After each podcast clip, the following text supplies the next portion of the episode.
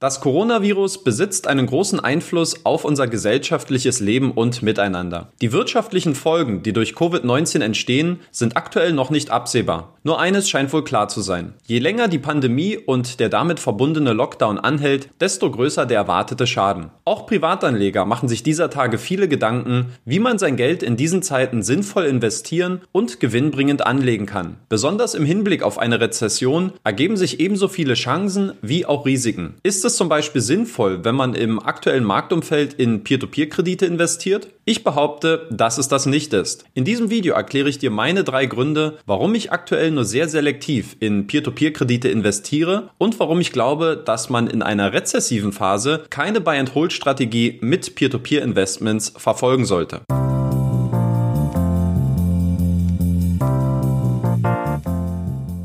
Bevor ich auf meine Gründe eingehe, schauen wir mal, wie andere Peer-to-Peer-Privatanleger aktuell reagieren. Am 23. März habe ich eine Umfrage in meiner Facebook-Community gestartet, wie die Investoren jetzt mit ihren Peer-to-Peer-Investments umgehen. Von den 96 Abstimmungen hat sich mit 60 Prozent die Mehrheit klar für eine Buy-and-Hold-Strategie ausgesprochen, bei welcher die Einnahmen reinvestiert werden. Wenn man die Ergebnisse in offensiver Umgang, also reinvestieren oder aufstocken, und defensiver Umgang, Investments stoppen und oder abziehen einteilt, bevorzugen 63,5% den Weiter geht's Ansatz und 36,5% den Ball flachhalten Ansatz. Für mich interpretiere ich die Aussagen so, dass die Mehrheit der Abstimmungen für Buy and Hold darauf hindeuten, dass viele Anleger bereits eine gute Asset Allocation besitzen und sich im aktuellen Umfeld nicht verrückt machen lassen. Dass womöglich gewisse Risiken verklärt werden, schätze ich als eher gering ein. Buy and Hold scheint also das Mantra zu sein, an dem sich viele Anleger orientieren. Dennoch glaube ich, dass sich das Chancen-Risiko-Verhältnis in einer Rezession deutlich verschiebt und man daher auch dynamischer bei seinen Peer-to-Peer-Investments vorgehen sollte. Deshalb schauen wir mal, was eine Buy-and-Hold-Strategie eigentlich bedeutet. Buy-and-Hold, im Deutschen übersetzt wie kaufen und halten, ist eine passive Anlagestrategie, welche darauf abzielt, Geldanlagen langfristig zu betrachten. Diese Investmentphilosophie, die zum Beispiel sehr stark durch André Costolani vertreten wurde, folgt einem unauf unaufgeregten Ansatz, welcher sich von der gegenüberstehenden Strategie des Tradings, auch als Spekulation bezeichnet, oder dem Arbitragegeschäft abgrenzt. Auch wenn man eine Buy-and-Hold-Strategie auf alle Anlageklassen anwenden kann, wird diese jedoch meistens mit dem Aktienmarkt in Verbindung gebracht. Das Ziel ist dabei nicht die maximale Rendite, sondern die Sicherheit und Berechenbarkeit. Bei einer breiten Diversifikation und über einen längeren Zeitraum hinweg, bei der auch Schwankungen und Rezessionen mit dazugehören, kann man historisch betrachtet Renditen Renditen von 6 bis 7 Prozent im Jahr erzielen. Während ich diesen Ansatz für den Aktienmarkt als legitim erachte, glaube ich, dass Peer-to-Peer-Investments aktuell mit einem anderen Risikoprofil einhergehen und daher deutlich aktiver verwaltet werden sollten. Sehen wir uns das Chancen-Risiko-Verhältnis von Peer-to-Peer-Krediten in einer Rezession mal genauer an,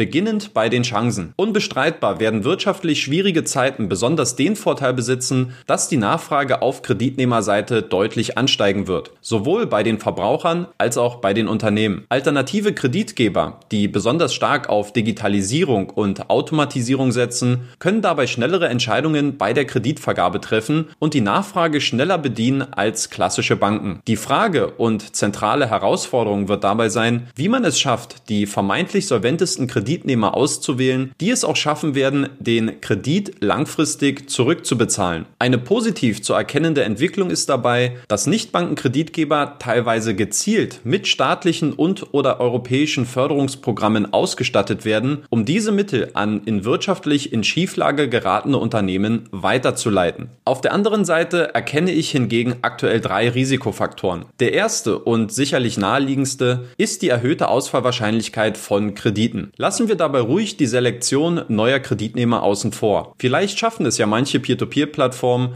dass man jetzt auch klassische Bankenkunden für sich gewinnen kann. Konzentrieren wir uns stattdessen auf die bestehenden Kreditforderungen, die bereits jetzt in Gefahr sind. In sehr vielen europäischen Ländern, darunter Deutschland, Spanien, Litauen, Lettland oder Russland, gibt es die Möglichkeit, die Kreditrückzahlungen auf Verbraucher- und Unternehmensebene für drei Monate zu stunden. Diese Maßnahmen erfolgen mit dem Ziel, die wirtschaftlichen Auswirkungen von Covid-19 zu mindern. Teilweise spricht man hierbei von einer Recovery Period bzw. von Credit Holidays, welcher explizit von den Kreditnehmern mit dem Nachweis beantragt werden muss, dass die Rückzahlungen als Folge von Covid-19 vorübergehend nicht mehr geleistet werden können. Während dieses Zeitraums müssen von der Kreditrate lediglich die Zinsen bedient werden. Der Zeitraum der Kreditlaufzeit verlängert sich entsprechend um drei Monate, also eine Art befristeter Aufschub. Während diese Maßnahmen bei Crowdestor in Eigenregie und im Interesse aller Parteien durchgesetzt wurde, hat man bei der französischen Peer-to-Peer-Plattform Oktober zunächst die Investoren für diese Möglichkeit mit ins Boot geholt. Nachdem sich 93 Prozent der Privatanleger und institutionellen Investoren für den Plan des Managements ausgesprochen haben, ist die Fristverlängerung auch hier ab April 2020 aktiv. Aus meiner Sicht sind das gute Maßnahmen, die den Verbrauchern und Unternehmen Zeit geben, um sich auf die veränderte Situation einzustellen. Eine Maßnahme, die Zeit kauft, aber womöglich nicht die finale Konsequenz eines Kreditausfalls verhindern kann. Besonders alarmierend fand ich die Zahlen, die in diesem Zusammenhang für deutsche Verbraucherkredite veröffentlicht worden sind. Nach Angaben des Sparkassen- und Giroverbandes DSGV haben allein die Sparkassen bislang 222.500 Zins- und Tilgungsleistungen von Kreditnehmern ausgesetzt. Bei der Commerzbank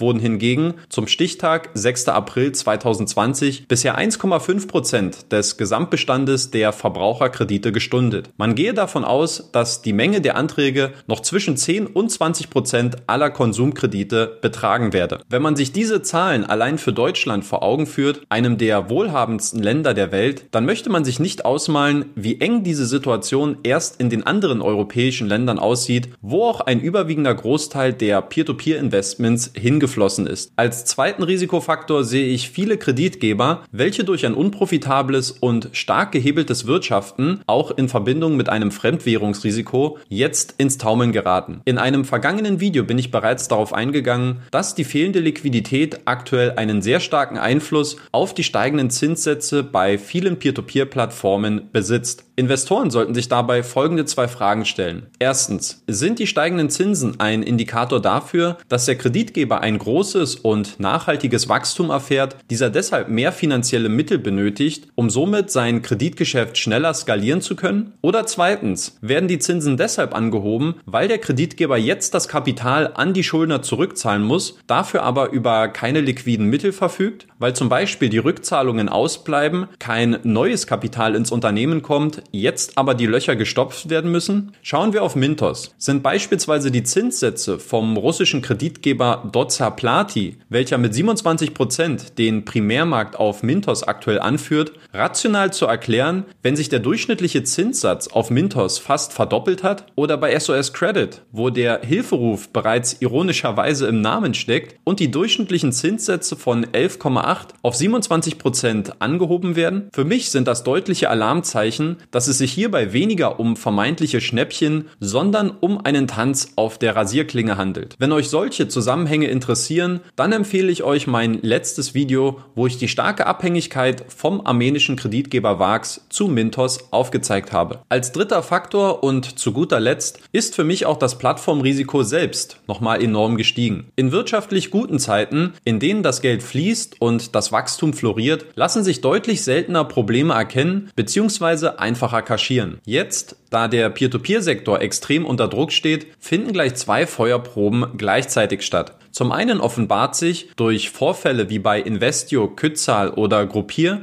wie dringend eine einheitliche Regulierung für die Online-Kreditvergabe zwischen Privatpersonen benötigt wird, um Scams und Betrugsfällen vorzubeugen. Auf der anderen Seite können auch die ökonomischen Auswirkungen einen Einfluss auf die Peer-to-Peer-Plattformen besitzen, die am Ende des Tages eben auch nur klassische Wirtschaftsunternehmen sind, deren Geschäftsmodelle und finanzielle Situation besser oder schlechter in einer Rezession performen. Daher mein Fazit, nimmt man alle Faktoren zusammen, also die erhöhte Ausfallwahrscheinlichkeit von Krediten, die wirtschaftlich auf Kante genähte Situation bei vielen Kreditgebern sowie die Plattformrisiken auf regulatorischer und wirtschaftlicher Ebene bei vielen Peer-to-Peer-Plattformen, dann sind das für mich besonders in wirtschaftlich undurchsichtigen Zeiten, bei denen der IWF mit der schwersten globalen Rezession seit fast 100 Jahren rechnet, keine günstigen Voraussetzungen, um bei Peer-to-Peer-Krediten an einer Buy-and-Hold-Strategie festzuhalten. Natürlich darf diese Einschätzung nicht als ein Pauschalurteil verstanden werden. Es wird auch genügend Peer-to-Peer-Plattformen und Kreditarten geben, für welche sich diese anbahnende Rezession als eine große Chance und Möglichkeit zum Wachstum herausstellen wird. Geht es um einen übergeordneten Trend, wäre ich allerdings vorsichtig und würde meine Peer-to-Peer-Investments nur sehr gezielt einsetzen.